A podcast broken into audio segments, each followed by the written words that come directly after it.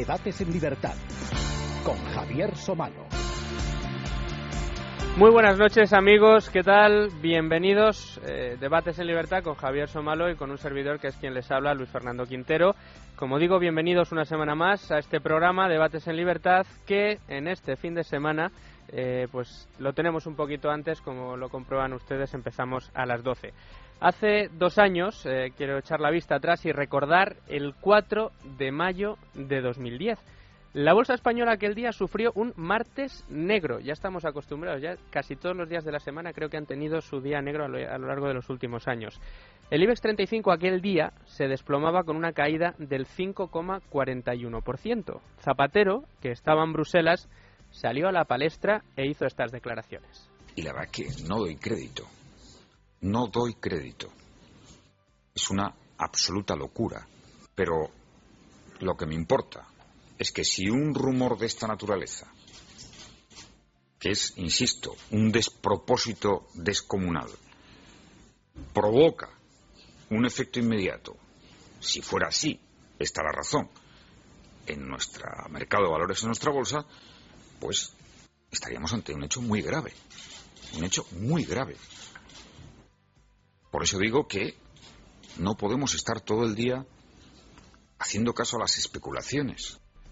Bueno, de aquellas declaraciones solo pasaron tres días y España estaba técnicamente quebrada. El grifo del crédito se secó por completo, no solo para el Estado, sino también para los bancos y otras entidades de crédito. La tensión era máxima en aquellos momentos. Fue entonces, y lo recordarán ustedes, cuando el gobierno de Zapatero dio un giro de 180 grados a su política de austeridad. De la noche a la mañana se anunció un plan de ajuste y recortes en partidas que solo dos semanas antes eran intocables para Zapatero. ¿Qué digo dos semanas? Dos días antes eran intocables para el presidente del gobierno socialista entonces. Además, la creación de un fondo de rescate en Europa para países con problemas, junto a estas medidas de austeridad, lograban abrir la válvula y aliviar esa presión que había sobre España, dejando fluir algo más el crédito. Por recordar y echando la vista atrás, aquel 4 de mayo el IBEX 35 estaba en los 9.860 puntos, muy cerca de los 10.000. Aquella tarde del martes 4 de mayo, en la que Zapatero no daba crédito a lo sucedido, la prima de riesgo española se encaramaba en los 117 puntos básicos. Hoy, dos años después, el IBEX 35 ha perdido desde entonces 2.500 puntos y pelea por mantener los 7.500. Además, la prima de riesgo ha ganado nada menos que 300 puntos básicos de diferencia con el bono alemán y está por encima de los 400, lo que no significa otra cosa que, ha, que es eh, lo que significa es que ha incrementado la desconfianza hacia la deuda española. Además, en estos años la prima de riesgo se ha convertido en menciones de tertulias de café y es conocida prácticamente por todos. Ya casi uno se levanta el lunes y pregunta por cómo va la prima de riesgo más que cómo terminó el partido de anoche. Eh, tras la llegada de Rajoy a la Moncloa y sus anuncios de reformas y políticas de austeridad, después de presentar los presupuestos generales del Estado, los mercados, es decir, los inversores, es decir, empresas, instituciones y particulares que se juegan su dinero, vuelven a desconfiar de nuestras cuentas. Estos días se habla de indicadores de confianza, el indicador de la prima de riesgo, que está disparado, el IBEX 35, que encadena sesiones y sesiones en negativo, son indicadores que abren la puerta al pesimismo, una tasa de paro muy cercana al 25%, según avanzan estudios recientes, lo que no da pie es al optimismo. En medio de la tormenta, Kirchner ataca intereses españoles en Argentina y el gobierno de Mariano Rajoy contempla la posibilidad de salir del euro como alternativa a un posible rescate. Eso sí, deja bien claro que aunque estudie estos dos escenarios, no contempla ninguno de ellos. La pregunta que nos podemos hacer ahora es, quizá, si las medidas que aprueba cada semana el Ejecutivo de Mariano Rajoy son suficientes, o si quizá debería plantearse, como sugirió Esperanza Aguirre, entrar con las tijeras en la mano en el sistema autonómico. Pues bien, para responder a estas preguntas y otras muchas esta noche he tratado de rodearme, como siempre, de los mejores analistas. Algunos de ellos ya los conocen muy bien nuestros oyentes y paso a presentárselo.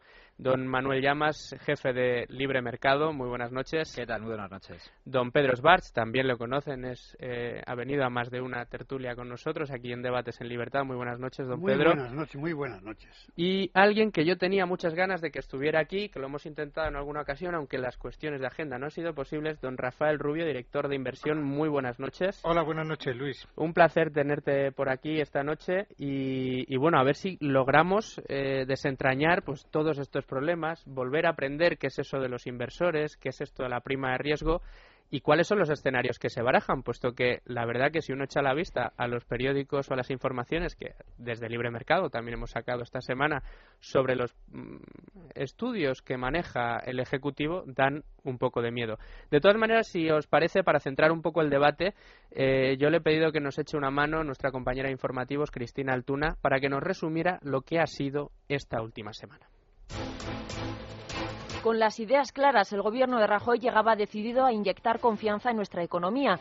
Tras la aprobación de la reforma del sistema financiero y la reforma laboral, el Consejo de Ministros aprobaba los presupuestos más austeros de la historia. Afrontar eh, la corrección de un déficit de ese orden del 2,5% del Producto Interior Bruto, el mayor esfuerzo de consideración fiscal de la democracia en concreto a 27.300 millones de euros. Aparecía entonces los reproches. La principal la ley de lucha contra el fraude resultaba menos severa de lo anunciada con una polémica amnistía fiscal. Favorecer la regularización de los totales que vengan a España de eh, otros territorios o afloren desde la propia España, evitando las penalizaciones eh, hoy propias de las declaraciones, de manera que a cambio de pagar un 10% quedaría regularizado. Más nerviosismo generó la falta de concreción en el ajuste fiscal que deberán asumir las autonomías. El Ejecutivo se apresuraba a calmar los ánimos asegurando que se intervendrán todas aquellas comunidades que no hagan sus deberes.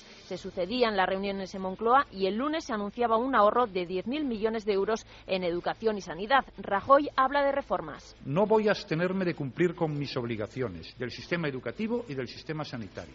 Y esa reforma se acordará con las comunidades autónomas la semana próxima en las respectivas conferencias sectoriales y se aprobarán este mes en el Consejo de Ministros. La tensión estallaba este martes, negro para la economía española. La bolsa rozó caídas del 3% mientras la prima de riesgo escaló hasta los 434 puntos. Se reabre el debate del rescate que desde el Gobierno y el Banco de España se niega.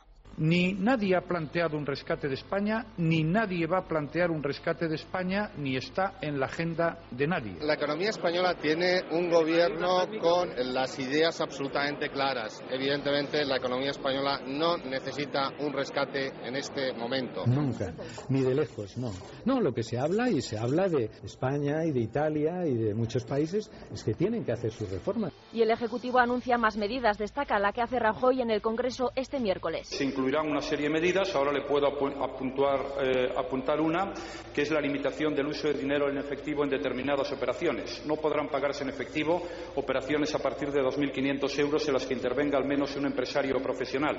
Un día después, la Cámara Baja aprueba la ley de estabilidad presupuestaria, la que permitirá controlar a las comunidades autónomas. Pero el Partido Socialista rompe el pacto alcanzado en esta materia con el PP. En agosto, su portavoz en el Congreso, Soraya Rodríguez. El obstáculo absolutamente insalvable en el que no hay forma de que el mantra del déficit cero, no pactado, no escrito, no está en el pacto fiscal, no está en el acuerdo político, desaparezca de esta ley de estabilidad presupuestaria. Y a las posiciones cada vez más alejadas entre los dos principales partidos españoles, Partido Popular y Partido Socialista, se suman ahora las críticas contra nuestra economía del presidente francés, Nicolás Sarkozy, inmerso en campaña electoral. Sin duda, esta ha sido la peor semana para la economía española en la era Rajoy.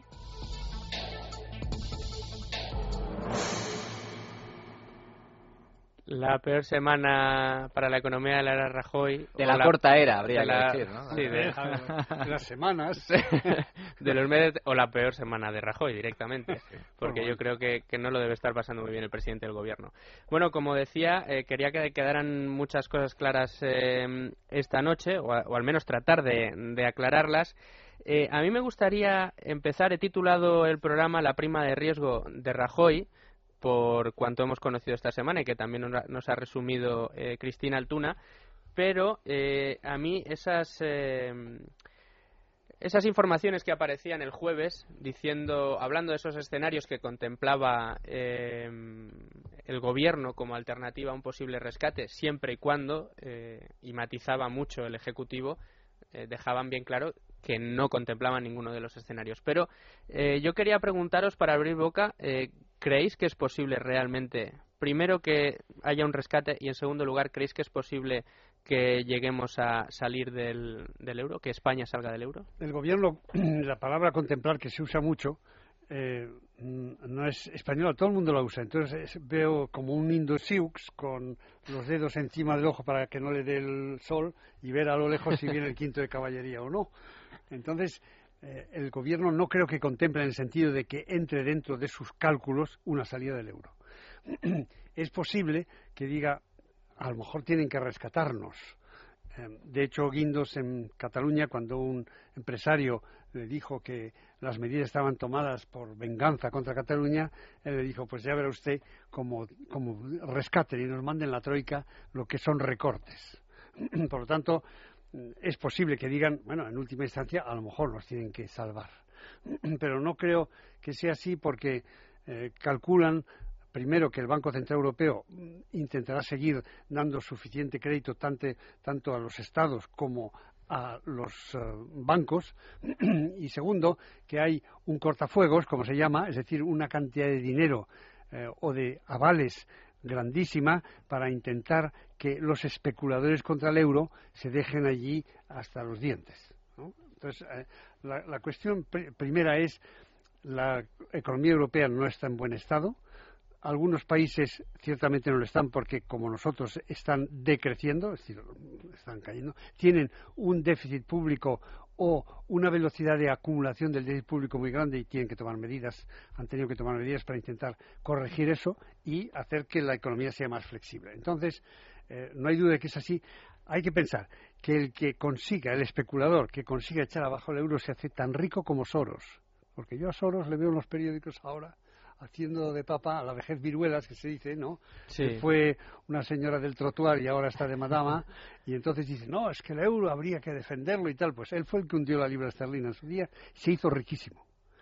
Y entonces eh, hay que pensar que el especulador que consiga, si lo consigue, echar abajo el euro, como ha apostado contra él, pues podrá luego comprar las monedas mucho más baratas y, en fin, eso, ese es, ese es el incentivo que hay por un lado. Y el incentivo que hay por el otro es el incentivo político de que el euro se toma como una bandera de Europa y que el que desaparezca el euro, pues la gente lo consideraría un fracaso y final de Europa y entonces ya nos invadiría, no ya la Unión Europea, sino Kirchner, aquí con sus tropas argentinas, vendrían aquí a decir, puesto que ella piensa que Europa está de capa caída. Bueno, pero eh, realmente las consecuencias de una salida del euro, eh, en el caso de España se ha hablado muchas veces, mm, llegaría a ser la, vamos, caería directamente el sistema de moneda única en, Europa, pero para España, ¿qué, consecuencias podría traer? Porque se ha abierto un debate esta semana y hay quien piensa que puede ser positivo para España, pero no parece que esté tan claro. Bueno, yo creo que cuando hablamos de rescate inmediatamente pensamos en Grecia, ¿no? Lo ocurrido con Grecia. Y yo creo que de entrada merece la pena establecer unas claras diferencias que hay entre la economía griega y la española, ¿no? En primer lugar, el problema de Grecia era un problema de deuda pública, una deuda pública que estaba un 170% de, de, del PIB, de todo lo que producen eh, durante un año, eh, eso era un 170% la deuda eh, pública que, tenía. En España nuestra deuda pública es, ha aumentado en los últimos meses del orden del 80%. En España el problema es el de la deuda privada, que es verdad, y lo acabamos de ver estos días, cómo nuestros bancos están tomando dinero del Banco Central Europeo porque no tienen recursos, porque no tienen eh, liquidez, y es verdad que la deuda privada en comparación con el PIB pues está también por el orden del 170%, con una diferencia. Las economías privadas son economías mucho más ágiles, mucho más flexibles y con mucha más capacidad para afrontar las dificultades que haya que la estructura de todo un país, ¿no? Entonces yo creo que eso es, en primer lugar, lo que hay que ver. ¿Tiene España eh, problemas en su eh, estructura administrativa eh, pública? Claro que los tiene, ¿no? Es verdad, es verdad que los tiene eh, y, necesita una reforma. Eh, ¿Cuáles son esos problemas? Bueno, uno de ellos, que yo no entiendo por qué no se le está dando la solución cuanto antes, es la reforma del sector financiero. ¿eh? Yo creo que se ha atacado y abordado la reforma laboral de una forma tajante y directa Y la reforma del sistema financiero se está haciendo con muchos paños calientes, muchos paños calientes o sí, esta misma semana se ha iniciado la, subasta de dos entidades, del Banco de Valencia y de Caixa de Cataluña, pero hoy nos hemos enterado que este proceso no va a durar hasta julio. Pero es que hasta septiembre le hemos dado a Nova Caixa Galicia para que mm, busque por ahí inversores y, decida, y decidamos qué es lo que va a pasar con esa entidad. Con lo cual nos ponemos hasta final de año con una reforma del sistema financiero mm, todavía sin resolver, cuando es absolutamente vital es absolutamente vital que este tema eh, esté, esté resuelto, ¿no? Bueno, ese es uno de los problemas y es verdad que yo creo que ahí y probablemente para resolver ese problema eh, es probable que necesitemos recursos financieros que precise de la ayuda de la Unión Europea. Yo creo más en ayudas y menos en rescate. El Ministerio de Economía dice que al final son dos entidades las que van a dar problemas. Una eh, nos va a costar y digo nos va a costar porque no va a ser suficiente el Fondo de Garantía de Depósitos, que es lo que aportan cada uno de los bancos, sino nos va a costar a los, eh, a los contribuyentes, nos va a costar del orden, de, calculan ellos, de 12.000 millones de euros. Y otra entidad nos va a costar 5.000 millones de euros. Por lo tanto, estamos hablando de la necesidad de unos 17.000, 20.000 millones de euros, pero ese dinero tenemos que conseguirlo sin que nos aumente nuestros compromisos de déficit público. ¿eh? Por lo tanto, ese dinero, pues tendremos que buscarlo, pedirlo de algún fondo, yo creo, de algún fondo europeo, para tratar de resolver de una vez una reforma que es crucial, que es fundamental, porque de esa reforma depende que empiece a fluir el crédito y sin el crédito la actividad económica no se va a poner, eh, no se va a poner en marcha, ¿no? Y luego, que yo creo que sí, que hablaremos más adelante, hay indudablemente otra reforma, que es la reforma del, del sistema autonómico que está ahí pendiente y que ahora nos está pesando y nos está penalizando muchísimo en Europa. Hombre, a mí, eh, para centrar un poco el debate, cuando se habla de rescate, eh, a mí siempre me gusta decir que España ya ha sido rescatada de forma indirecta, eh, o al menos auxiliada, si se prefiere el término mucho más suave, ¿no? Auxiliada de forma indirecta. Y cuando digo auxiliada, me refiero a que el pasado mes de agosto el Banco Central Europeo, incumpliendo todos sus preceptos, mm, decidió eh, saltarse todas las normas y empezar a comprar deuda pública italiana eh, y española en el mercado secundario. la regla no lo impedía, pero vamos, era fraude de ley. Se, lo, se, lo, saltó. Yo además recuerdo un titular eh, de un importante periódico alemán, justo al día siguiente de ese anuncio, por parte del entonces gobernador presidente del Banco Central Europeo, Jean-Claude Trichet, y el titular rezaba algo así como eh, el Banco Central Europeo ha muerto, eh, precisamente porque se ha saltado esas, esas, esas limitaciones. Por lo tanto, ahí recibió un primer apoyo eh, del exterior claro y, explícito. El segundo apoyo llegó poco después, concretamente en el mes de diciembre. ¿Por qué? Porque desde el mes de agosto hasta el mes de diciembre el Banco Central Europeo compró casi 200.000 millones de euros en deuda pública española e italiana, lo cual es una auténtica barbaridad.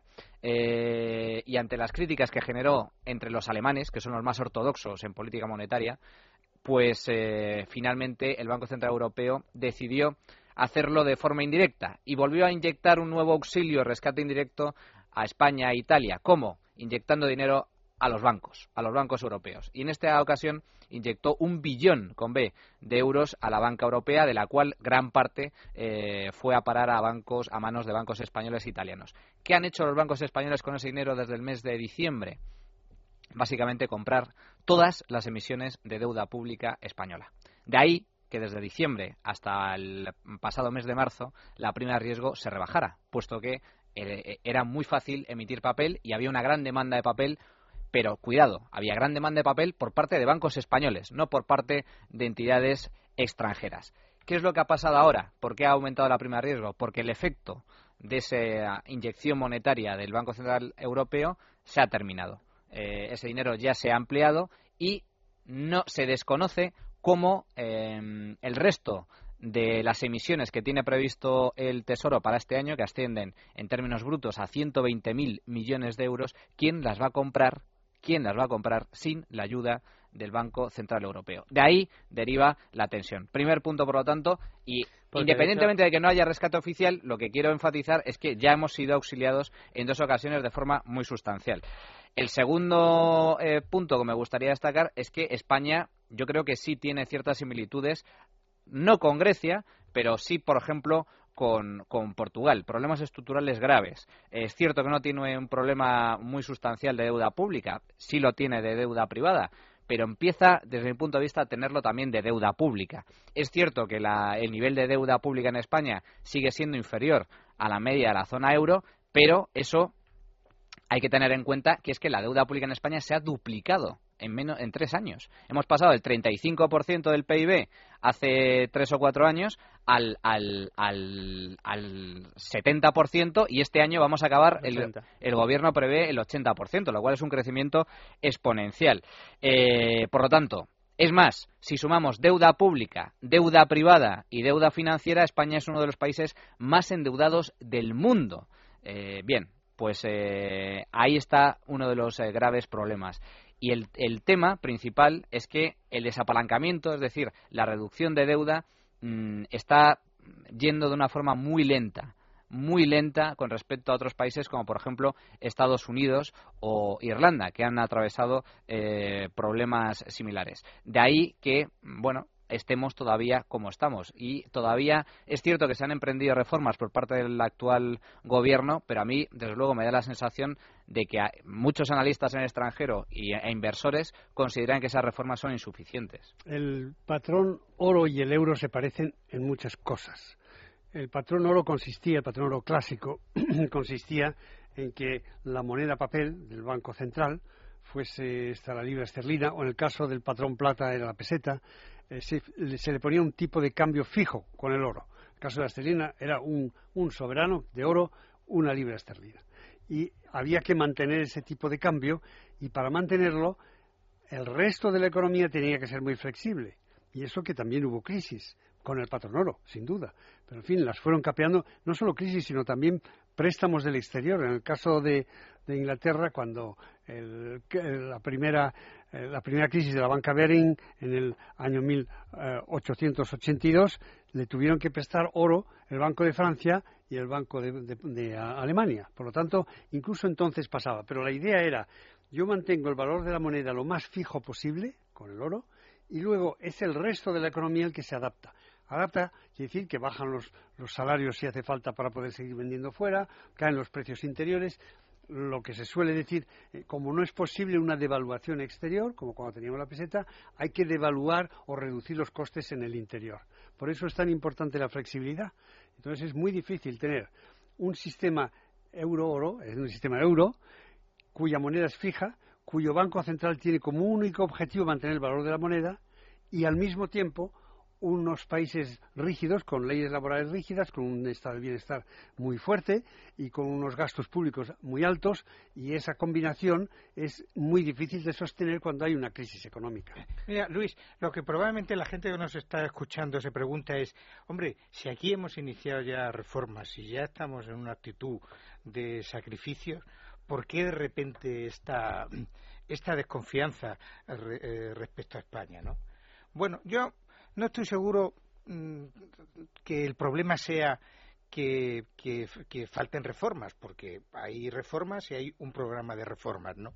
Yo creo que ahora lo que nos está penalizando, lo que los mercados, y, cabe de inicio decir, oiga, ¿y qué son los mercados? Pues mire, los mercados soy yo, porque yo tengo un poco de ahorro, tengo un fondo de inversión porque no puedo invertir directamente en bolsa por compromiso ético y yo le doy a un señor que es un gestor de un fondo mi dinero para que él, junto con los ahorros de otra mucha gente, invierta en aquello que le parezca más rentable e interesante. Y naturalmente este gestor lo que busca es eh, el, lugar donde poder conseguir la mayor rentabilidad con el menor riesgo. Y allí donde ve, donde, donde ve mucho riesgo o exige mucha rentabilidad o no, o no invierte. Por lo tanto, esos son los mercados, que no son un ente a cientos de miles de kilómetros. Es verdad que los mercados son grandes inversores, pero también son medianos inversores y también pequeños inversores. Por eso digo yo que yo también en la medida en la que tengo algún ahorro y algún fondo de inversión, oiga, yo también soy eh, mercado y por lo tanto probablemente soy también responsable. Ten cuidado, no te vayan a ir a buscar a la puerta con palos. Bueno, pues se los explicaré y cuando me vean y vea que aunque soy mercado, soy una persona humilde y sencilla. El grito de malvado especulador, pues igual pues buscas problemas. Claro. Entonces, eh, eh, ¿por qué desconfían? Yo creo que, desconfían, porque es verdad que falta alguna reforma y que cuando ven el presupuesto lo que dicen es, oiga, a mí no me dé el presupuesto solo del el presupuesto del Estado central, deme usted el presupuesto de las autonomías, que ahí es donde están los gastos. Démelo, que quiero verlo. Pero sobre todo por una cosa muy importante, que es decir, mire, si usted eh, está en la situación que está ahora y decide restringir los gastos, es verdad que lo que me está diciendo es, oiga, no se preocupe, que yo ya no voy a consumir más de lo que ingreso. Yo ya mm, voy a tenerme a lo que son mis ingresos. Pero es que eso no es suficiente. Es que tenemos una deuda y además de no consumir más de lo que son los ingresos, tengo que tener unos ingresos suficientes para pagar lo que consumo y para pagar también la deuda. Y lo que nos están diciendo es, oiga, si usted tiene unas previsiones y me presenta unos presupuestos que parece que en los próximos dos años aquí no va a haber crecimiento económico, oiga, dígame usted de dónde va a sacar usted el dinero suficiente no solo para pagar lo que usted consuma, sino además para pagar la deuda ingente que usted tiene. Yo creo que eso ya nos está empezando a penalizar. Es que hace falta un, un superávit estructural que se llama. Eso es. Es decir, no basta con decir yo voy a dentro de seis años voy a equilibrar los presupuestos para que no haya un déficit estructural cero. No. Lo que necesitamos a lo mejor un déficit, un superávit estructural del orden del 6% del PIB. Y eso es bastante difícil e implica graves sacrificios. Por lo tanto, hay razón para desconfiar. Claro, eh, en algunos programas eh, se decía que no es tan grave el deber tanto como el que la gente perciba que lo puedes pagar. No es lo mismo que yo deba 100.000 millones de euros a que los deba el señor Soros. Pues el señor Soros eh, probablemente tenga como para poder devolverlos. Si los debo yo, nadie se fiaría de que los fuera a, devolver. Entonces, la cuestión está en saber si en España el, presidente del gobierno y el nuevo gobierno que ha tomado las riendas del país eh, va a hacer las reformas necesarias para poder lograr ese superávit estructural que dice Pedro o para poder lograr ese eh, ahorro que permita consumir y además pagar la deuda o la actividad necesaria para eso. Pero yo no sé si estáis eh, de acuerdo conmigo en que da la sensación de que para el gobierno de Rajoy además con todos los anuncios que nos están haciendo cada semana eh, ¿las reformas están siendo un fin en sí mismas o realmente se percibe que son un objetivo para alcanzar ese fin del que estábamos hablando? Hombre, yo un objetivo no un medio para, para empezar. Los inversores antes de las elecciones, las últimas elecciones generales, eh, pedían básicamente tres grandes reformas: la reforma presupuestaria, la reforma financiera y la reforma laboral. A eso se le podría sumar la reforma energética, competitividad, etcétera. Pero básicamente se resumen en esos tres grandes, tres grandes focos. Si vamos uno por uno, mm, yo sinceramente, para empezar con la reforma presupuestaria, ¿por qué el gobierno de Rajoy tardó tantísimo en presentar los presupuestos generales eh, del Estado? Lo primero que asustó a los inversores fue percatarse de que el déficit eh, público del conjunto de las administraciones en España no era del 6%, como nos había dicho Zapatero antes de dejar el poder, sino que se encontraron con un déficit del 8,5%. Bueno, esto ya era un agujero sustancial, a mayores.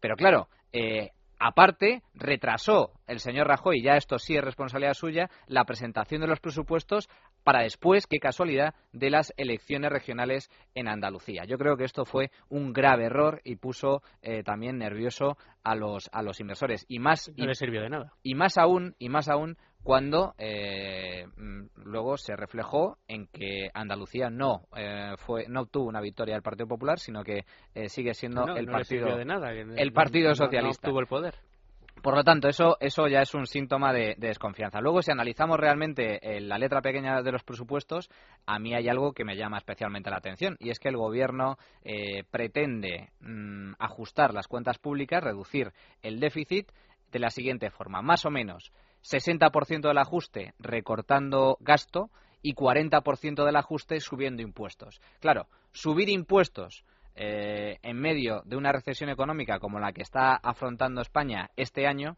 mm, no solo es muy posible que se quede por debajo de las expectativas y de las estimaciones de recaudación, sino que además va a lastrar eh, más la actividad económica. Yo creo que el segundo gran error de Rajoy ha radicado precisamente en subir impuestos para tratar de reducir el déficit, cuando creo que lo idóneo hubiera sido recortar drásticamente el gasto público. ¿Y qué, debería hacer el, gobierno eh, o qué debería hacer España? ¿Qué medidas se deberían tomar eh, para suscitar lo que decía Rafa, lo que decía Pedro, esa confianza en, en, los mercados y en la troika europea también, que digan, no, sí, de este modo o por esta vía, con estos pasos, sí que llegan ustedes a buen fin. Los recortes que, eh, que se han anunciado en realidad no se han realizado. Son un estamos, anuncio. Estamos todavía, estamos en abril. Y sí, las han anunciado, los van a hacer, están en el presupuesto, pero efectivos que se hayan notado, todavía no. Bueno, sí, estamos notando eh, las deducciones del IRPF en los sueldos y salarios de todos los meses. Eso se notó inmediato. Inmediatamente. Y luego eh, así como recortes de se anuncian los recortes en los ministerios, recortes de inversión, eh, se ha reducido, se, redujo y eso, eso sí que se ha notado el dinero que se da a los partidos políticos, a la COE y, a los sindicatos, ahora se les ha recortado un poco más, ¿no? Pero, pero efectivo, efectivo desde el mes de enero no es tangible. Yo creo que en estos momentos de tanta prisa debería haber sido recortes inmediatamente ya a través del presupuesto o directamente, como fuera así. Y entonces creo que no solo hay que poner en marcha el presupuesto, sino decir en qué consisten esos nuevos 10.000 millones de recorte que quieren hacer y que se note en el gasto público ese recorte. Pero esos 10.000 millones eh, eran ya por, parte de las comunidades autónomas, es decir, no, era, no eran nuevos. Estaban ya contemplados. La verdad es que otro de los factores que a mí me preocupa es la eh, política. lo, pregunto, ¿eh? No, no estoy seguro. La, política de comunicación eh, del Partido Popular ha sido bastante nefasta, porque nos vamos a engañar. por no decir. Eso es un santo santor bueno, que se ha repetido. sí, pero independientemente de todo, cuando estás encima en el, en el gobierno, pues eso crea mayor, mayor incertidumbre a mayores. La nota de prensa que presentó el gobierno anunciándose el recorte o ajuste de 10.000 millones en sanidad y educación, eh, simplemente se dedicaba, era una línea. Y hablaba de que el ahorro previsto era de 10.000 millones, sin explicar más allá. Tampoco hubo rueda de prensa, etcétera. Hasta tal punto creo confusión que la mayoría de medios, tanto a nivel nacional como internacional, lo interpretaron de primeras como que se trataba de un recorte adicional a lo que había presentado el eh, gobierno, sobre todo en el extranjero, ¿no? que se confunde mucho con esto de las cuentas a nivel de gobierno central, cuentas a nivel de comunidades autónomas. Sin embargo, no es así esos 10.000 millones están contemplados en el Plan General de Ajuste para reducir el déficit del 8,5% del año pasado al 5,3% eh, previsto para este año. Y esos 10.000 forma parte del plan de ajuste concretamente que tienen que realizar las comunidades autónomas, que lógicamente también tienen que reducir su déficit. Pues bien, los dirigentes del Partido Popular estuvieron casi 14 horas, eh, 14 horas después empezaron a explicar que esos recortes no estaban en los presupuestos que habían presentado, lo cual... Es que ese, no fue un buen día para... Eh, desde luego que no. No fue un buen día. Desde eh, ese ministro que se levantó haciendo reflexiones personales en una emisora de radio hasta que yo creo que no eran personales. que yo creo que no eran personales. Sino que hasta, oficiales. hasta la respuesta que vino de, del partido mm, no entendiendo además que el partido tiene una misión pero el gobierno tiene otra hasta la convocatoria urgente en la Moncloa de los responsables económicos terminando por una cosa que a mí también me parece muy grave y de falta de sensibilidad, que es las declaraciones del secretario de Estado de Administraciones Públicas diciendo que eh, Andalucía estaba teniendo un comportamiento semejante al de Grecia y que estaba engañando con su déficit público. pudiendo ser eso verdad, esas cosas hay que tener mucho cuidado y no se pueden decir así en este momento, porque a quien se daña no es Andalucía solo, ¿no? Se está dañando a España y principalmente eh, aquel día, ¿no? Y yo creo que en esto eh, hay algunos responsables políticos que no tienen la suficiente sensibilidad o no sé si conocimiento de cómo funciona eh, cómo funcionan los mercados, ¿no? estas cosas eh, se, dicen de otra forma y en otros foros y en otros escenarios, pero no así públicamente. Eh, por, poner eh, otro ejemplo de la mala comunicación del Partido Popular, algo que fue muy muy comentado entre los inversores y las mesas de análisis fue, no recuerdo exactamente la fecha, pero no fue hace mucho, fue cuando el gobierno anunció que iba su objetivo, su nuevo objetivo de déficit público para este año era el 5,8%. Lo anunció en Bruselas, después de una cumbre, después de reunirse con los principales líderes europeos, sale Rajoy a la palestra y, dice que mm, el objetivo de déficit eh, para España es del 5,8% y esto y aquí viene lo mejor y es una decisión soberana. Lo de soberana sentó muy mal fuera, en el exterior, porque evidentemente suponía como una especie de desafío hacia los eh, objetivos que había marcado Bruselas y los compromisos internacionales que tenía hasta entonces eh, España. Yo creo que ahí, desde luego... Y luego bajó al 5-3. Sí, sí, sí, sí. pero no os dio la sensación que aquello estaba, parecía una escenificación de una discusión, ¿no? Es verdad, parecía algo que estaba como... negociando, estaba negociando, sí. De todas formas, Luis, yo te cojo el guante a lo que has dicho, ¿no? De, bueno, ¿qué es lo que hay que hacer? Porque es muy fácil criticar y decir lo mal que se ha hecho, pero entonces, ¿qué es lo que se puede hacer, no? Bueno, mira, yo partiendo y no estoy muy de acuerdo con algo que aquí se ha dicho, ¿no? Yo creo que pues si no estás de acuerdo, dilo. Hacer una reforma del calado que había que hacer era muy fácil, era muy difícil eh, hacerla sin subir los impuestos. Yo creo que había que, tocar absolutamente todas las teclas. A mí me parece que el problema no era, no es que hay que subir los impuestos, como hay que bajar los gastos. El problema es eh, decir eh, de entrada o antes de asumir las responsabilidades de gobierno, yo no voy a subir los impuestos.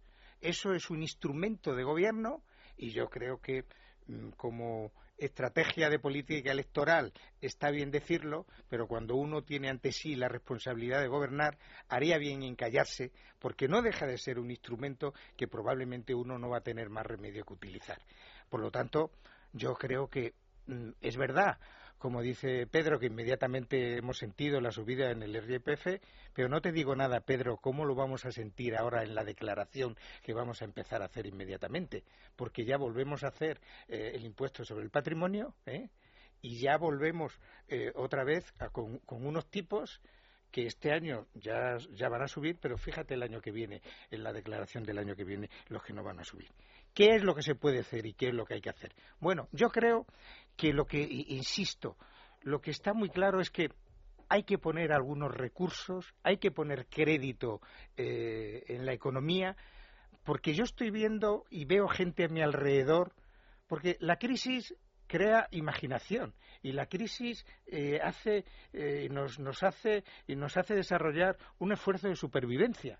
Y estoy viendo, yo veo entre gente que me, corre, que, me rodea mm, posibilidades de negocio, veo actitudes que son dignas de tener un mínimo apoyo económico, pero que como no hay crédito, a mí, hoy me decía el jefe de una oficina, yo he aumentado el pasivo, yo he aumentado el, el, número de los depósitos este mes un 3,5%, pero no consigo que la central de mi banco me dé el visto bueno, me autorice un solo crédito.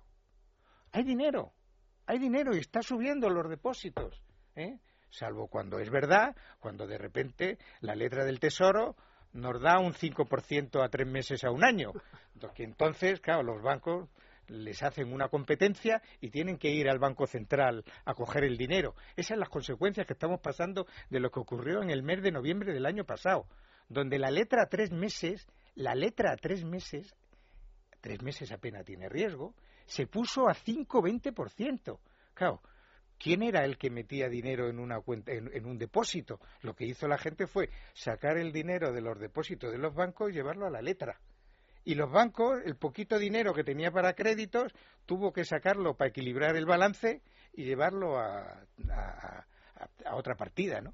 Bueno, pero hay que, mm, fíjate, yo creo que una de las mejores medidas más imaginativas y que mejor le va a hacer la economía es la decisión de pagar a los proveedores. Es, cierto y todos lo pensamos. Esa ha sido una medida magnífica, magnífica. Y encima han conseguido que no aumente el déficit, porque como ya estaba contabilizado. No, no, y meter en vereda, Claro. y meter en vereda, y meter en vereda a, a algunas instituciones. Yo conozco al- a un, a un alcalde que me contaba que estaba teniendo un problema con una eléctrica porque querían apagarle la luz y yo le decía, hombre, pero no te habrán querido apagar la luz de un día para otro, te lo habrán advertido. Dice, bueno, sí, dice, hace un mes me, me- mandaron la última factura, dije, ¿y tú? Y le dije, ¿y tú qué hiciste con esa factura? Dice, pues la mandé al servicio de documentación. El servicio de documentación es la papelera. ¿no? Archivarla, ¿no? El archivo vertical. Y yo le dije, hombre, se la habías podido mandar al contable, ¿no? Que por lo menos hubiera apuntado que esa era una deuda. Pero no, ni siquiera se hacía eso. Se mandaba al servicio de documentación, ¿no? Como esto. Esto no se paga, esto es un documento que merece ser archivado para las generaciones pasadas, pero pagar un ayuntamiento la electricidad, pues esto, esto no se hace. Y esa, es decir, el, el, el, el pago a los proveedores que conlleva, oiga, yo le pago a sus proveedores, pero hágame, hágame usted- un plan ¿eh? Eh, de, de- de reducción de costes que justifique que yo le voy a pagar a usted en lugar de usted. Yo creo que esa ha sido la mejor medida que se ha tomado. Ahí había que ir. En esa línea habría que ir. Y si para eso hay que buscar eh, ayudas, pues eh, yo creo que es necesario. Una ronda de respuestas muy rápida busco ahora mismo. Nos quedan tres minutos para hacer una pequeña pausa. Y por resumir un poco el tema, eh, ¿pensamos o pensáis que estaba justificado el nerviosismo de esta semana, de estos últimos días, que ha elevado la prima de riesgo que, que se ha quedado eh, el IBEX en los 7.500? ¿Creéis que estaba justificado lo que se dice, ¿no? ese ataque a, a España? Eh, a mí me, me sorprende mucho el lenguaje que se utiliza. No es ningún ataque, en todo caso es una No, no, defensa eh, por parte de los, de los inversores. Y tampoco me gusta mucho el, el término mercados. Eh, son o bien ahorradores eh, o, por decirlo de otra forma, acreedores. Acreedores del- de, de- de Hombre, España. el mercado no tiene por qué tener eh, una connotación negativa, salvo la que se le pone en los últimos Sí, días. pero esta, esta misma semana yo al menos vi en, en un periódico eh, de tirada nacional, El País concretamente, los mercados atacan, Atacan, sí. nuevamente a España a España con dureza. ¿no? En cuanto a la pregunta que, que formulas, yo creo que está mm, perfectamente justificada la desconfianza. Eh, la desconfianza parte del hecho de que eh, los inversores, los acreedores, eh, desconfían de que el gobierno español sea capaz de, de, bueno eh, de, de- de devolver en el futuro eh, sus deudas no solo por los desequilibrios en el sector público sino sobre todo un tema que es sustancial y es el agujero que todavía se desconoce del sistema financiero español. Y eso es algo clave. Y digo más yo creo que la tensión se va a mantener en el mercado a no ser que eh, el Banco Central Europeo, cosa que es también bastante probable, acuda nuevamente en el auxilio de España y de Italia. Es cierto que la tensión pues bajará un poco, como ha bajado, en cuanto el Banco Central Europeo ha venido, como se dice vulgarmente, con la manguera, ¿no? Para apagar el fuego. Pero es verdad que seguiremos en un estado difícil y quizá crítico mientras no esté claro qué pasa en el, en el- en el mer- en el sector financiero. Es decir, no se han cerrado las instituciones que hay que cerrar, se han fundido, unido las que necesitan eh, ayuda o cambiar, eso por, por un lado. Y otro, se ve que no se ha cortado bastante, puesto que han tenido que anunciar otros 10.000 millones de euros de cortes. Es decir, eh, ya los impuestos ya no los pueden subir más. Podremos discutir sobre si hubiera que, había que hacerlo o no, pero ahora toda la bola, la bola está en el campo de los recortes. Ah, aunque, Y mientras- da el IVA. Eh, también, No, el IVA, es que el no IVA yo, descarta, yo pero- creo, yo creo que el IVA, bueno, la última subida del IVA no salió muy bien. Eh, Entonces, saben que si aumenta uno el IVA, primero eh, hay, hay un gasto antes de que entre en vigor, eh, porque la gente intenta comprar y vender antes de que haya IVA, luego sube un poco, pero no es tanto el, el aumento de recaudación. Pedro, yo sé que a ti te duele mucho, pero vete asumiendo que subirá el IVA. Yo sé que a ti eso... Bueno, a mí y a todo el que, Sí, el que piense que no. pero, bueno, pero subirá el IVA. Mira, yo creo que la percepción del riesgo es muy distinta cuando estás en, en- en el país al que se dice que tiene riesgo que cuando se está fuera, ¿no? Los griegos dicen que, que no tiene ningún sentido la actitud de los mercados, de los mercados, de ¿no? los ahorradores con ellos. Entonces, yo creo que lo que sí esto nos ha demostrado, yo creo que sobre todo le ha demostrado eh, eh, al gobierno, es que el problema no era un problema. Yo recuerdo una vez que tuve un debate con donde estuvo eh, Álvaro Nadal, que a Mm. los efectos es el tercer ministro de Economía. ¿eh? Sí, señor. Y entonces él decía, poco antes de, las elecciones. No, si la situación esta se resuelve como ocurrió en el 96, cuando se vea que llega un nuevo partido con deseos de reforma y tal, llegará inmediatamente la confianza y ya está, todo está resuelto. Y yo decía, pero de verdad Álvaro, ¿tú crees que este es el problema? ¿Que este es el asunto? Sí, sí, claro que sí, pondremos en marcha, la gente se dará cuenta que esto va en serio y tal. Y bueno, lo que hemos visto es que esto es más complicado, eh, más difícil y sobre todo que esto es, eh, yo creo que se nos olvida y se lo olvida también a veces el gobierno, esta es una carrera de fondo, pero de mucho fondo, de mucho tiempo. Y si pero con sprint, con sprint. Bien, pero si estamos eh, corriendo, mirando de reojo las elecciones que vienen ahora, y enseguida vamos a tener otras y luego otras y luego otras y al mismo tiempo con el otro lado la prima de riesgo y tal así probablemente vamos a tener una actitud de nerviosismo y la reforma que vamos a hacer en casa nos va a salir una reforma un poco churro, ¿no? Donde hoy pondremos elementos chinos porque de repente nos gusta el arte chino, pero mañana mm, eh, eh, apostaremos por los elementos mediterráneos, ¿no? Y entonces mm, eh, va a salir algo más feo que, el estilo churrigueresco. ¿no? Bueno, vamos a hacer una pausa. Os preguntaba antes si creíais que eh, España podría llegar a ser rescatada o no. En esta ocasión no lo pregunto yo, lo preguntaba nuestra compañera Sandra Informativos. Vamos a escuchar la respuesta que le daba el señor de Guindos. Nos vamos un minuto a publicidad y volvemos. Apelando a la sinceridad con la que se ha comprometido el Gobierno desde el primer día, ¿usted como ministro de Economía puede descartar hoy que vayamos a ser rescatados?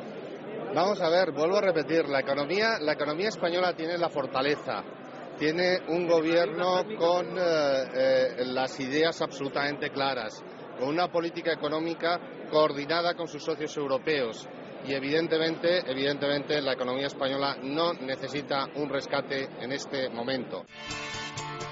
Debates en Libertad con Javier Somano. Seguimos eh, esta noche acompañados de don Pedro Svarts, don Manuel Llamas, don Rafael Rubio, intentando desentrañar esos peligros que se ciernen sobre la economía española, eh, que en el fondo se basan en la confianza o no de que la economía española pueda y sea capaz de salir adelante. Mm, una de las cosas que ha sucedido esta semana y que más nos llamaba la atención, al menos en la redacción de Libre Mercado, era eh, esa propuesta que doña Esperanza Aguirre eh, plantó encima de la mesa en Moncloa delante de Mariano Rajoy sobre eh, devolver competencias al Estado y quitárselo a las comunidades autónomas. Yo creo que el debate sobre las comunidades autónomas es uno que está en la mesa y que sorprende que no se aborde lo suficientemente por parte del gobierno en un momento en el que sí que se están no contemplando a los indios Apache, eh, Pedro, pero sí que al menos estudiando o al menos teniendo encima de la mesa, eso sí, la posibilidad de salir del euro. ¿no? Que, que, se, que se haya estudios sobre la salida del euro, pero no eh, que se quiera abordar en serio eh, atajar los problemas de las comunidades autónomas. La presidenta Aguirre ha, ha dado incluso una cifra aproximada de cuál podría ser el ahorro, 48.000 millones, si algunas de las competencias de las, de las autonomías volvían al Estado central. Eso implica no solo un descanso para las autonomías, en el, sentido de que la autonomía de Madrid, si le quitan ese servicio y le quitan ese, em, eh, la, posibilidad de que no pueda mantener el sistema de salud, o que lo que es el, sistema de educación tampoco sea financiable, entonces, claro, la Comunidad de Madrid respira. No, la idea es si al devolver algunas o todas las autonomías competencias del Estado central se, se reduce el despilfarro, en el sentido de que no se repiten los servicios, de que se hace de forma centralizada y eso supone un ahorro. Y eso Mm, creo que sería bastante difícil de realizar rápidamente, pero sí, es posible que si hubiese un sistema de salud central con, eh, como quieren poner, la tarjeta única para toda España y otras cosas, si hubiese sistema de salud central, entonces en la salud se ahorraría. Yo creo que la discusión ahora, desde el punto de vista económico de las autonomías, es ¿qué se ahorraría con una reforma? ¿O qué tipo de reformas habría que realizar para que las autonomías, el gasto que tienen encomendado ellas y los ayuntamientos, se redujera? Este, mismo viernes, perdona Manuel, eh, si no recuerdo mal, y si lo recuerdo mal me lo corregís, creo que se ha presentado un nuevo informe en el que hablaba de esas duplicidades de las que ya hemos hablado muchas veces de las comunidades autónomas. Si en 2010 este informe hablaba de ahorrar 26.000 millones, ahora creo que habla de, de que se terminarían ahorrando sin reducir ni un servicio público 36.000 millones, solo eliminando duplicidades. Sí, hombre, es cierto que... Habría que ver ese informe, porque yo lo oigo con algo de escepticismo. Son muchos miles de millones. Hay, hay desde luego que sí. Eso son, ¿Cómo se llama eso? Sinergias. Esas sinergias luego no salen. porque ¿eh? Beteta decía esta semana que de, ahorro NO, que, que, lo del ahorro habría que verlo. No, de todas formas, eh, es cierto que hay, que hay duplicidades, pero eh, por centrar un poco, un poco el debate. ¿Es necesario que devuelvan competencias las comunidades autónomas? Bueno, depende. Yo lo que está claro es que eh, eh, considero que es un proceso ciertamente complejo. Mm. Complejo, mm, con una dificultad, una probabilidad de éxito mínima, eh, dada las sinergias que existen por parte de las comunidades autónomas, es decir, una vez que cedes una competencia, mm, y ya no es cuestión de nacionalistas, es cuestión de, los propios varones regionales, se niegan a, a, bueno, a prescindir de, esa competencia o, de ese servicio. Yo creo que sería abrir un, proceso ciertamente complejo con un fin eh, ciertamente incierto. Lo que yo creo que eh, se está equivocando un poco el debate en el sentido de que el sistema autonómico español está mal diseñado de inicio y la clave de ese mal diseño no radica en si hay más o menos competencias transferidas, sino en cómo se financian esas competencias. Es decir, las comunidades autónomas, eh, tal y como está estipulado el, el actual sistema, el Estado es el que se encarga de recaudar el dinero y las comunidades autónomas las que se encargan de gastar ese dinero. No existe corresponsabilidad fiscal. El Estado recauda y luego reparte en función de una serie de criterios totalmente arbitrarios, como por ejemplo la densidad poblacional, el número de inmigrantes, el, el, tamaño del territorio y ya no digamos eh, deudas históricas o criterios meramente y puramente políticos, como sucede en regiones nacionalistas como Cataluña eh, o Galicia, por ejemplo. Pero lo que da el Estado, dicen las autonomías, y conozco la de Madrid más que otras, es insuficiente. Claro. Es, es insuficiente para las, para las obligaciones que han asumido. Las obligaciones de salud es que no tienen fin. Es, gratuito, viene gente de fuera, eh, las medicinas sí se ha intentado que cuesten menos a costa de la investigación, pero en fin, que el coste sea menor, pero es que me dicen todos, la salud no la podemos financiar y lo mismo pasaría con algunas partes de la, enseñanza. En el caso de la salud, el resultado es bueno, porque el sistema de salud español y de Madrid funciona muy bien. En el caso de la educación, no es bueno, puesto que hay un 15% de los alumnos de la, eh, obligatoria que salen sin título ninguno. Eh, y que salen en un, estado de semi-analfabetismo. Por lo tanto, hay sectores que funcionan bien, servicios que funcionan bien, pero otros que no. Es que eh, por el lado por el lado de los ingresos, efectivamente, como se reparte de una forma eh, ciertamente arbitraria, en donde se benefician algunas comunidades autónomas frente a otras, por ejemplo, en el, en el actual modelo de financiación eh, sale claramente beneficiado Cataluña y Andalucía y sale claramente perjudicada la Comunidad de Madrid. Ese, eh, ¿Por qué? Porque básicamente eh, los criterios para repartir eh, los recursos existentes responden muchas veces a presiones de carácter político y partidista. Pues, es decir, del gobierno de turno. Bien, y por luego, por el lado del gasto, hay, hay otro problema mayores, y es que una vez que se transfieren las competencias, si bien estas son transferidas y gestionadas por las comunidades autónomas, la regulación en gran medida depende del gobierno central. Entonces, ¿qué pasa? que el gobierno central te transfiere una competencia, pero luego te dice cómo tienes que gestionar esa competencia, de tal forma que la comunidad autónoma está, es, cuenta con un corsé muy rígido a la hora de poder establecer el mejor método para poder gestionar eh, el servicio público en concreto y poder, por lo tanto, reducir el gasto. De tal forma que una vez que es transferida, el gasto es estructural y si no hay ingresos suficientes para poder financiarlo, no puede financiarlo. Es decir, la clave del asunto yo creo que es más de sistema de financiación que de competencia, de transferencia o no de competencias. Y creo que es sustancial. Y eso sí que es muy, se podría realizar de una forma bastante sencilla y, ágil. Sería eh, lo ideal, eh, pues descentralizar o, se centralizan gastos e ingresos o se descentralizan gastos e ingresos. Y por lo tanto, puesto que la recentralización la veo ciertamente compleja, lo ideal es que se descentralicen realmente gastos e ingresos. Tengan razón o no, y, te, os pregunto, tengan razón o no los catalanes, en realidad cuando dicen que quieren que tener una cuenta aparte, eso es lo que están pidiendo. Lo que pasa es que con ese sistema consiguen mucho y dicen que no. Pero es así. tenemos, y aportan poco. Tenemos que federalizar el sistema financiero de las autonomías, puesto que no estamos hablando de política todavía, sino del sistema financiero, esa es la pregunta que debíamos plantearnos y cómo hacerlo. Federalizarse, ¿te refieres a eh, también introducir responsabilidad fiscal por, por, parte de cada una de ellas? Sí. Mira, yo lo que no tengo ninguna duda es de que, es que, de que eh, de aquí va a salir una reforma del sistema autonómico. Como de lo del IVA, ¿no? Sí. a lo mejor no. Eh, pero, pero lo veremos este lustro. no, no, no, no, no, lo vamos a ver en los dos próximos años.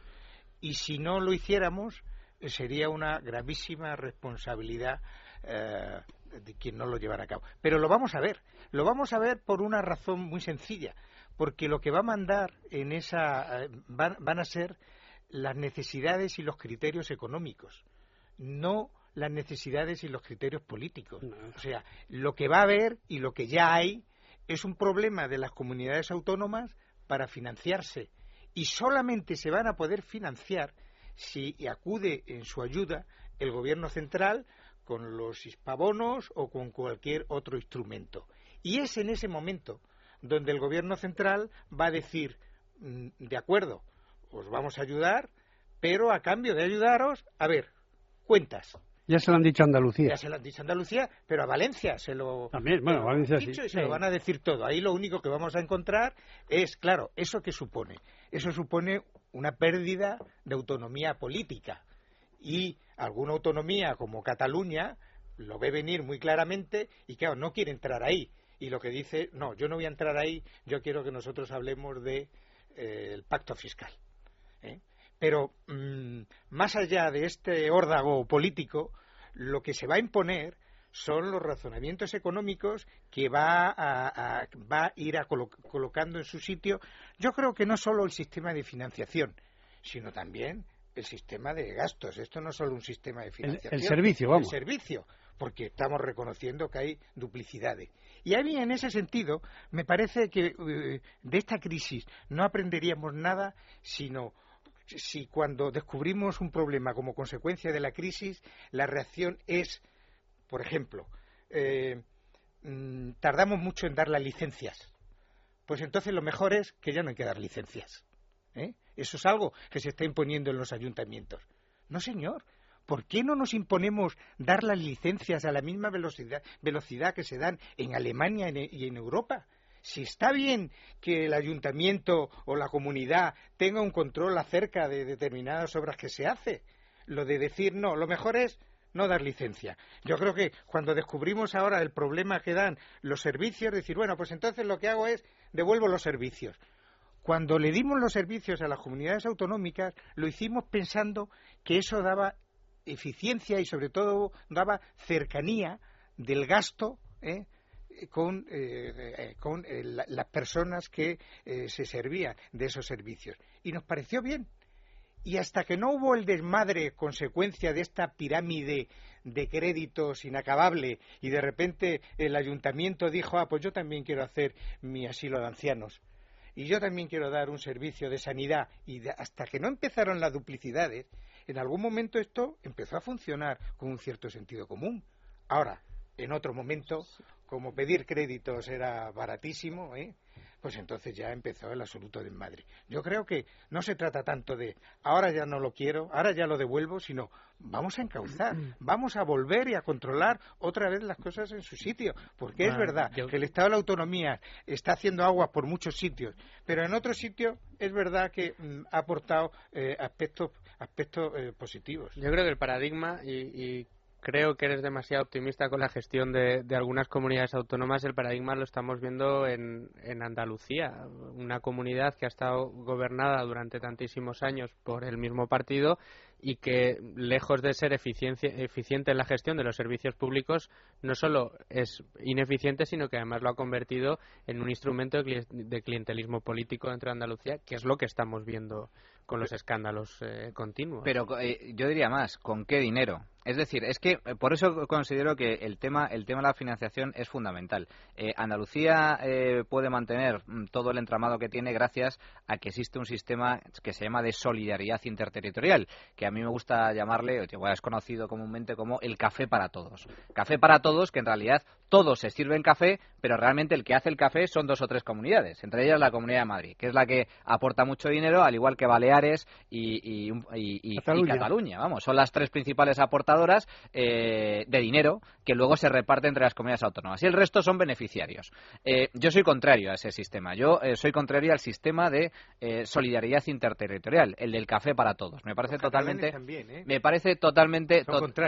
no, pero me, parece totalmente injusto porque genera incentivos terribles. Yo creo que cada deberíamos ir eh, hacia, hacia. Es decir, el, el, modelo autonómico español es una anomalía histórica. Es algo que no es ni un, ni un Estado central ni un Estado eh, plenamente descentralizado, un Estado federal. Estados Unidos es un Estado federal. Suiza es un Estado también muy descentralizado, es un Estado eh, cantonal, hasta el punto de que ya no hay diferencias entre una comunidad autónoma y otra, que al fin y al cabo son grandes regiones, sino entre un barrio y otro. Es decir, allí los distritos, cada distrito incluso tiene la capacidad de establecer niveles impositivos radicalmente distintos. Y te estoy hablando de una ciudad, a lo mejor, como Madrid, en donde pasas de un barrio a otro y te encuentras con un régimen fiscal radicalmente distinto. Los suizos no les va tan mal. Es decir, lo que trato de decir es que, eh, per se, ni la centralización es eh, eh, plenamente satisfactoria. Tenemos el caso de Francia, que también es un Estado totalmente mastodóntico y es un Estado fuertemente centralizado.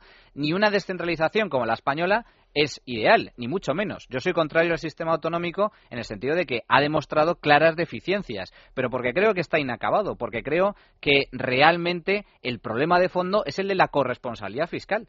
Habrá que descentralizar gastos e ingresos. Me da igual qué competencias asuman las comunidades autónomas, si corresponden a las comunidades autónomas o las competencias correspondan al Estado.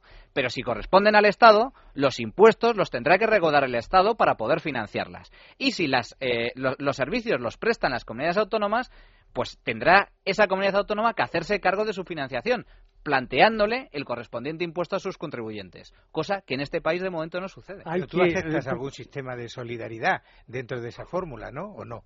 ¿O piensas que no tiene que haber ningún sistema de solidaridad? Hombre, yo creo que genera incentivos muy perversos. El hecho de que eh, mm, todos los españoles contribuyamos a que eh, mm, autonomías totalmente deficitarias como Andalucía eh, o Extremadura mm, reciban fondos que van a utilizar para no solo para eh, tener unos servicios públicos totalmente sobredimensionados eh, eh, con respecto a lo que realmente se pueden permitir, sino incluso para cometer dispendios del estilo del que hemos visto los escándalos que hemos observado estos últimos meses, como el tema de los seres, etcétera, me parece radicalmente radicalmente injusto.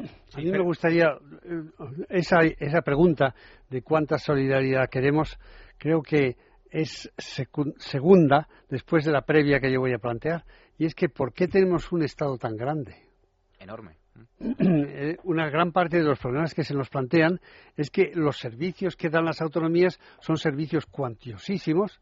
La, sanidad es muy grande, la educación en gran parte está, eh, está mm, autonomizada o, o nacionalizada, etcétera.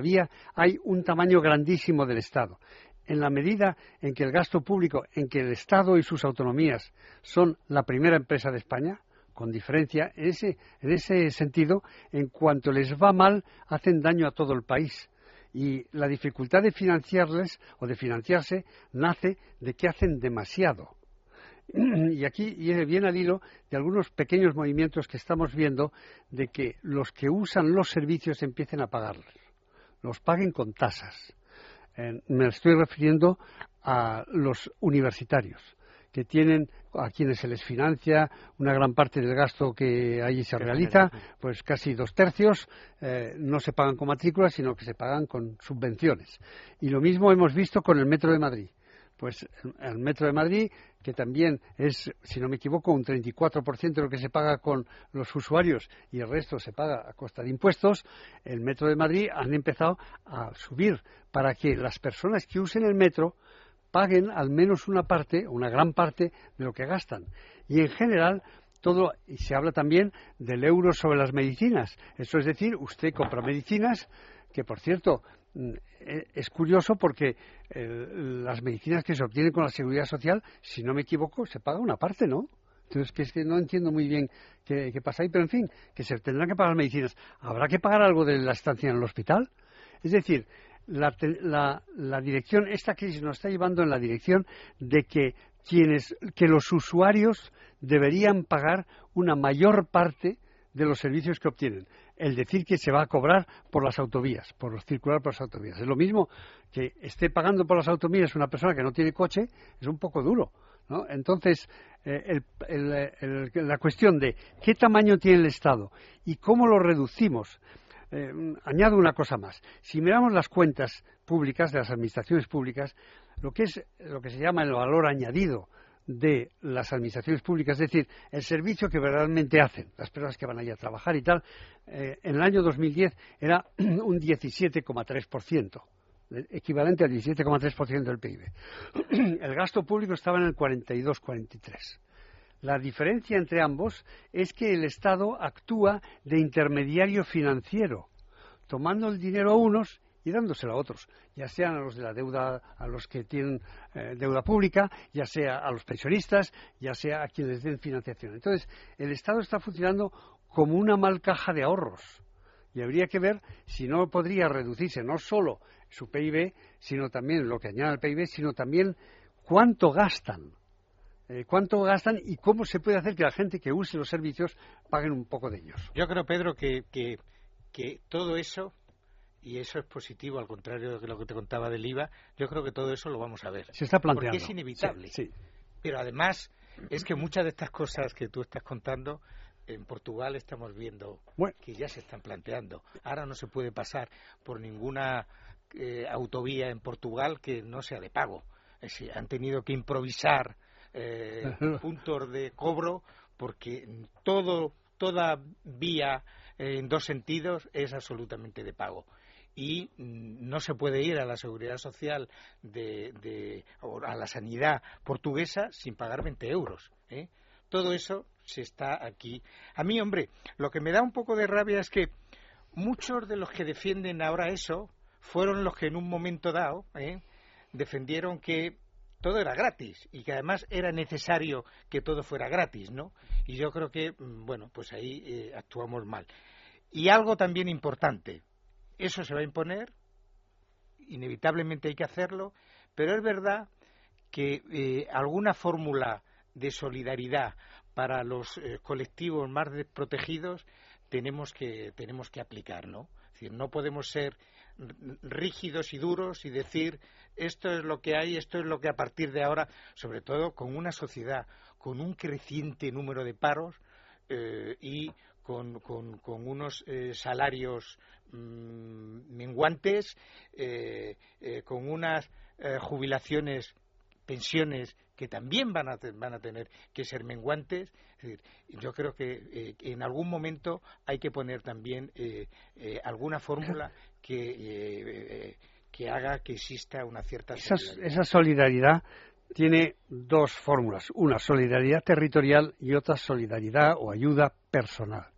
El de lo que Mm, se quejan los catalanes, nos quejamos nosotros en Madrid, es de la solidaridad territorial, que es que se le da a Andalucía y especialmente al gobierno de Andalucía una cantidad por la cantidad de habitantes que tienen y el tamaño que tienen, que no tiene eso en sí que ver con la prosperidad de los individuos. Otra cosa es que uno diga, la persona que es así de pobre, pues vamos a ayudar a esa persona. Es lo que se hace con el paro. No se paga a todo el mundo en Andalucía porque hay parados se paga a los, parados. Y en el caso de, de, gente que pase hambre, que tenga dificultad, la ayuda tendría que ser personal, no territorial. Entonces, de acuerdo contigo, pero lo que me parece mal del sistema eh, es precisamente que se dé dinero a, no se sabe muy bien quién. Mira, a los políticos de otras. Manuel, por lo que tú habías dicho y lo que dice ahora Pedro, realmente en Cataluña y lo, que dicen es no tanto que haya que ser solidario y dar, sino que hay que exigirle una cierta gestión a ese dinero que se da, que no se puede entregar año y año, año tras año, sin ninguna exigencia. Pero mira, Rafa, esto o sea, que es que, oiga, yo a usted le doy un dinero, pero usted me tiene que demostrar que lo sabe gestionar y sobre todo me tiene que demostrar que al cabo de un tiempo sus necesidades no pueden ser las mismas que eran hace 20 años, porque para algo ha de servir este gesto solidario que yo le estoy dando. Yo soy extremeño y yo a mí me parece que esto es un criterio correcto. Ah, eh, es verdad que tenemos que asumir los extremeños y los andaluces una responsabilidad con esa actitud solidaria que nos llega ¿eh? de otras comunidades más pudientes. A mí me recuerda mucho. Pero no, pero perdona, perdona Manuel, pero ni en Extremadura ni en Andalucía han demostrado que se gestione eh, positivamente. Ahí, ahí, ahí está. No, pero que ese pues dinero de solidaridad al final se va en subsidios a. es, lo que, estás diciendo. A campos improductivos. Pero es que no es una cuestión de, buena gestión. Eh, cuando, cuando las cosas fallan, normalmente siempre se atribuye a la gestión. No, no, es que es una cuestión de gestión. No, no, es una cuestión de principios. Es decir, el tema de la solidaridad interterritorial eh, que para empezar está mal atribuido el concepto. Es, es, como, es como lo del céntimo eh, sanitario cuando el gobierno intenta vendernos que hay que hacer una, una, aportación solidaria cuando realmente habla de impuestos. No se trata de solidaridad. Nos quitan el dinero de forma coactiva para luego que ellos lo redistribuyan como, como, como quieran. Entonces, para empezar, eso de solidaridad es erróneo, pero a mí me recuerda mucho a la ayuda al desarrollo. La famosa ayuda al desarrollo ha demostrado que es totalmente ineficaz para sacar de la pobreza a aquellos países realmente necesitados. Las únicas fórmulas para que el, tercer mundo eh, prospere es básicamente a través del capitalismo, es decir, mm, liberalizar sus economías, reducir sus estructuras eh, estatales, su tremenda burocracia, garantizar los derechos de propiedad y es así como salen de la pobreza. Así es como salió de la pobreza el sudeste asiático, cuando hace 50 años eran tercer mundo. Así está saliendo de la pobreza China, cuando hace 30 años todo el mundo, eh, eh, las, cientos de millones de, chinos estaban prácticamente en la miseria. Por lo tanto, la, estrategia no es ayuda al desarrollo en forma de subvenciones o dinero, sino otro tipo de fórmulas. Y en ese sentido, si algo ha demostrado el sistema autonómico, y creo que en eso estamos eh, todos de acuerdo, es que pese a los enormes fondos que se han transferido a regiones como Andalucía y Extremadura, que son las más eh, pobres de España, su pobreza sigue siendo la misma. No se ha mejorado la situación. Dejadme un segundito que os lea eh, una afirmación que aparecía en un semanario alemán esta, esta semana. Decía eh, Der Spiegel, España está como estaba Grecia hace dos años y añadía que a España le espera una depresión que puede durar una década. Quería preguntaros si este escenario que contempla Der Spiegel para España desde Alemania, que nos ven desde fuera, eh, si es posible, y en segundo lugar, ¿cómo creéis que se contempla o que se ve el sistema autonómico español desde fuera de nuestras fronteras? Porque yo también esta semana leía, no me acuerdo si era en Financial Times o Wall Street Journal, decían que eh, el problema de España, que sí que estaba haciendo reformas, pero que en España seguía dando mucho miedo al sistema de las comunidades autónomas. Hay, hay una cuestión que la dejamos ahí y ya la hablaremos de ella el otro día, y es cuánto va a durar, si va a durar 10 años esa crisis, si vamos a tener una crisis a la japonesa, que durante 10 años pues dejó al país sin crecimiento. Y si eso va a ser aquello con lo que los españoles nos enfrentamos. Diré más, si el gobierno popular es posible que pierda las próximas elecciones porque la, recesión siga. Esa es una cuestión para más debatir, es muy difícil predecir sobre todo el futuro, pero es una cuestión para debatir y es posible que si equivocamos las políticas, pues eh, prolonguemos nuestra recesión hasta el punto en que el país pierda el pulso y, y pierda las elecciones el Partido Popular. Bueno, cuando Rajoy dice que irá adelante con la reforma cueste lo que cueste, aunque le cueste el puesto, aunque le cueste el puesto, está diciendo también eh, lo que decía Zapatero, ¿no? Seguiré adelante. Y yo creo que es estar asumiendo que es verdad que ese es un riesgo. Pues como ha sido un riesgo en, eh, en Grecia, ¿no? En Grecia se ha llevado la crisis, se ha llevado adelante a un eh, gobierno socialista que heredaba de un gobierno conservador una situación nefasta pero que no ha sido capaz de enderezarla y se la lleva por delante. Ahora el asunto es, es ver qué es lo que queda en las próximas elecciones. ¿Y qué se podría hacer para que no ocurra eso? Es decir, para que en el plazo de los tres años y medio que nos quedan, la, em, economía española levante de cabeza. Sí, mira, Luis, yo creo que el, análisis ese, creo que era de Der Spiegel, bueno, yo creo que es un análisis Excesivo, simplón, ¿no? Un análisis, decir que estamos ahora como Grecia es eh, bueno, no, no haber entrado en la tripa mínima para comprender, insisto, que la situación de Grecia con un déficit público que es el 170% de su, de su PIB y que además engañaba clarísimamente con sus, cuestas, con sus cuentas, no tiene que ver absolutamente nada con la situación eh, española. ¿no? De otro lado, yo creo que los alemanes, y Pedro, tú esto mm, lo sabes y, podrías hablarnos más en profundidad, yo creo que los alemanes son especialmente comprensivos con el sistema autonómico que tenemos. Porque como ellos tienen también en su eh, regulación regional, tienen un verdadero problema, yo siempre eh, eh, recomiendo un libro magnífico que hay de un politólogo alemán que, que se titula La trampa del consenso que lo que viene a contar es que cuando los alemanes tienen que tomar una decisión, cuentan el caso de eh, cómo había que, embotellar los zumos de leche, la, leche con zumo de fruta. Y entonces tienen que reunirse todos los lander, ¿no? Primero se reúnen los niveles segundos, luego se reúnen los niveles primeros, y entonces y, e, e, e, este politólogo va diciendo lo que le cuesta eso a Alemania. Y al final se reúne y deciden, pues hay que hacerlo con, cristal y al mes siguiente de haber decidido ello que había, que había que hacerlo con cristal, la Unión Europea decide sobre el mismo tema que había que hacerlo con cartón.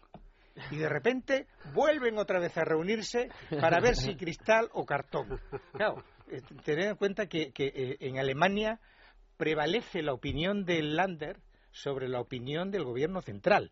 Esto fue algo que después de la Segunda Guerra Mundial con se hizo adrede. con muy mala intención, con muy mala intención, eh, se, hizo, se hizo adrede para evitar que Alemania pudiera otra vez ser lo que... Como no les dejan, o la Constitución prohíbe los referendos. Eso es. Porque Hitler hizo plebiscitos, han puesto la Constitución que no se puede hacer un referéndum. O sea que en Alemania entienden bastante este guirigay que a veces parece que tenemos con nuestro sistema. Lo que pasa es que es verdad que la canciller Merkel se comprometió a, reformar todo el sistema, pero le está costando, ¿no? Le está costando mucho. Hombre, eh, mm, pues sobre el tema de cuánto va a durar la crisis es imposible eh, saberlo. Claro que es imposible. Todo depende de si se hacen las cosas bien o se hacen mal. Son predicciones condicionales. Claro, eh, Japón, lo, Japón lo hizo muy mal y, yo no yo no ya no hablo de la década perdida. Japón lleva sin crecimiento casi 20 años, ¿no? Aunque es cierto que las condiciones económicas de Japón son distintas y sobre eso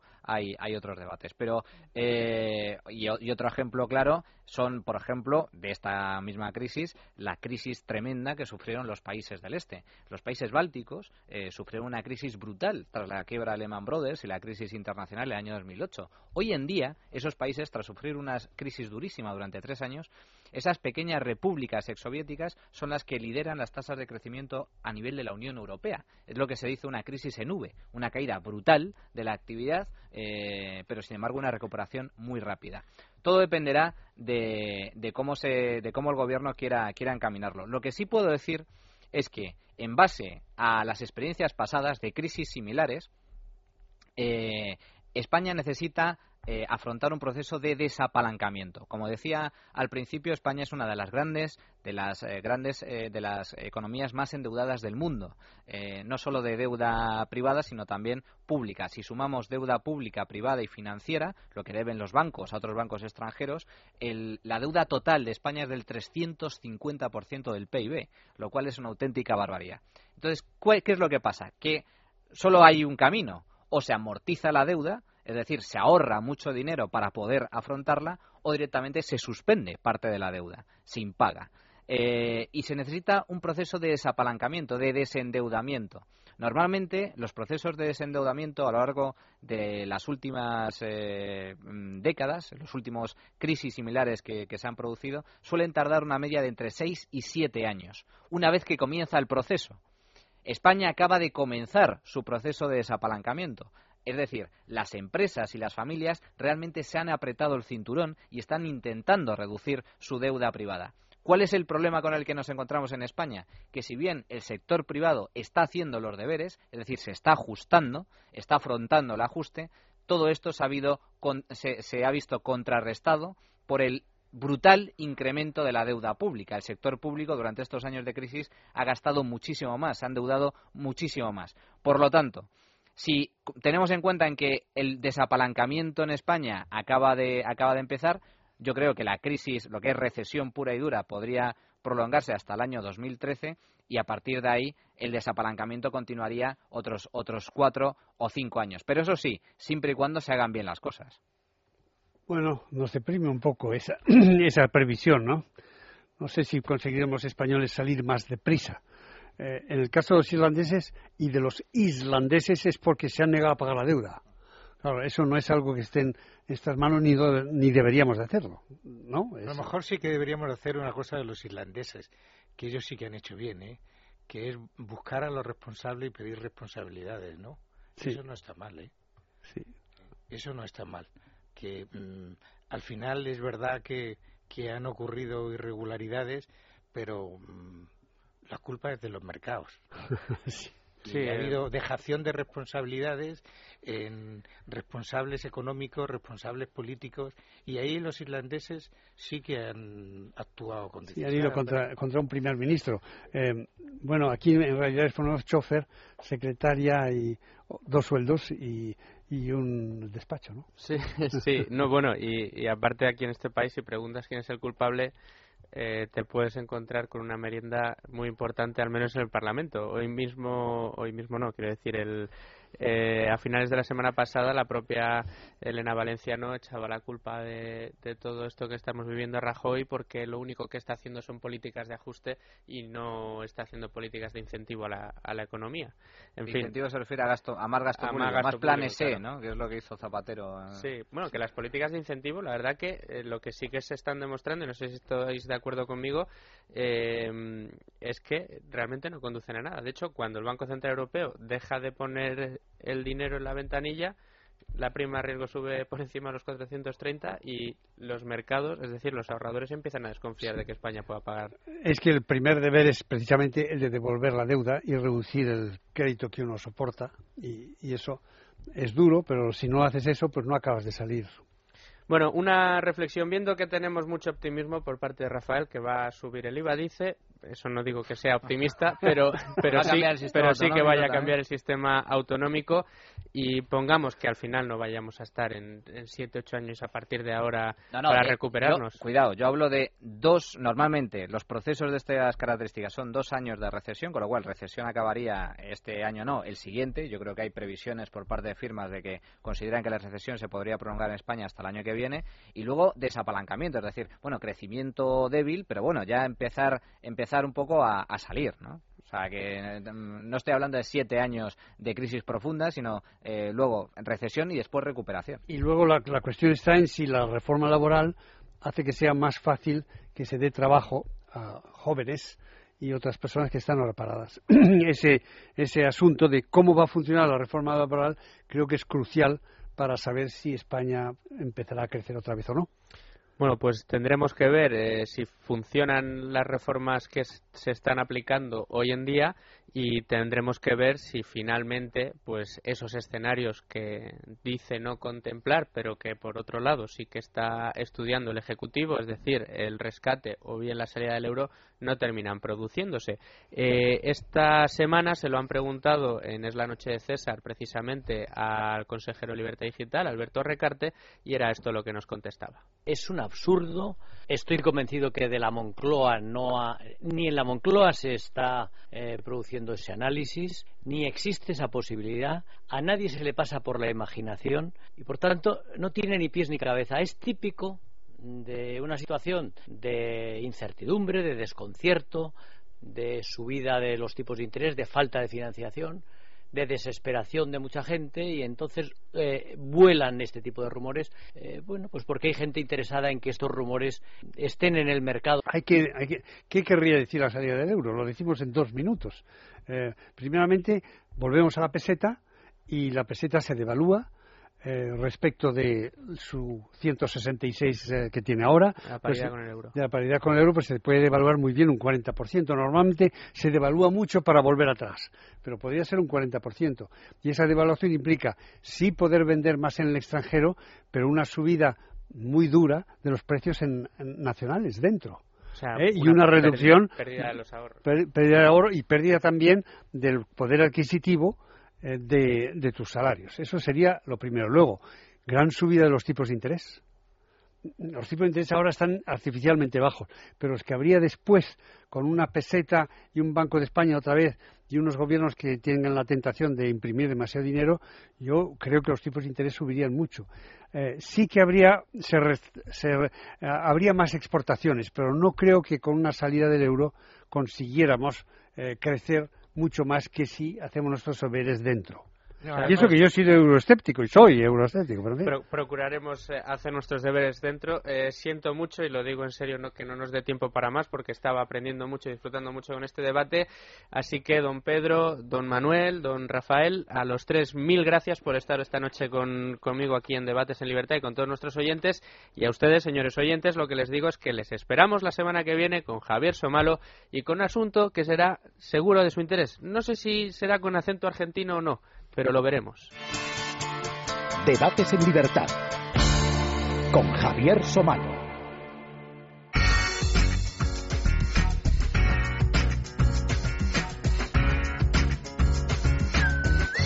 Es radio.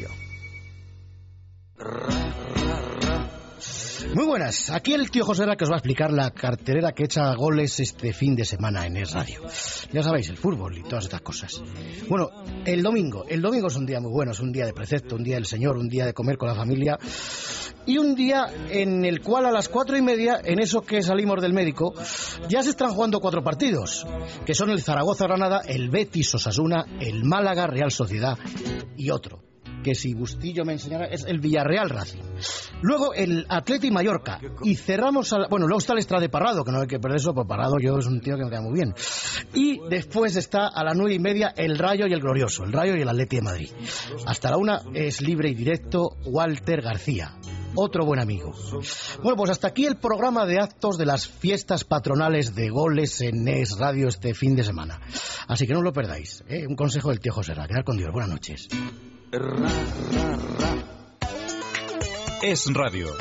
La nueva forma de escuchar la radio. Si en tu localidad no puedes escuchar Es Radio por FM, si te desplazas con regularidad o si eres de escuchar la radio a cualquier hora, en Es Radio tenemos la fórmula que más se adapta a tu perfil de oyente. Fórmulas. Puedes sintonizar Es Radio a través de la TDT. Busca en los canales de radio de tu televisor TDT o tu deco TDT. TDT. Incluso puedes oírnos en tu receptor portátil TDT. iPhone. También puedes escucharnos con tu iPhone o smartphone.